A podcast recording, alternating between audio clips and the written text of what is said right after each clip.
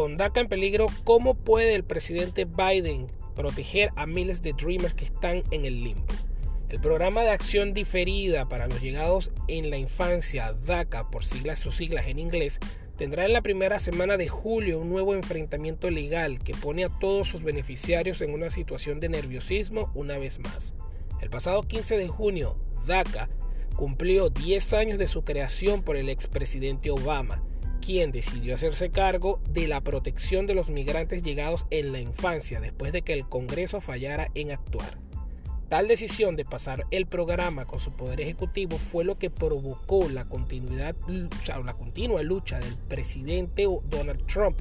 por acabar DACA, alegando que Obama excedió su autoridad.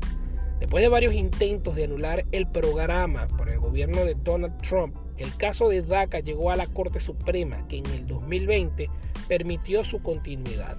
pero no descartó nuevas apelaciones, como se dieron porque el máximo tribunal del país falló a favor de DACA en base a un tecnicismo, argumentando que el equipo legal de Trump no siguió el, correcto procedimiento.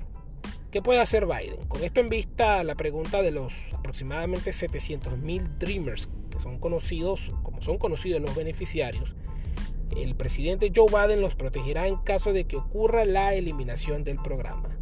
problema se complica más para Biden, ya que en su campaña para llegar a la presidencia prometió que abriría un camino a la ciudadanía. Para los cientos de miles de Dreamers y ya en la mitad de su término, DACA va a enfrentar una de más de sus duras batallas.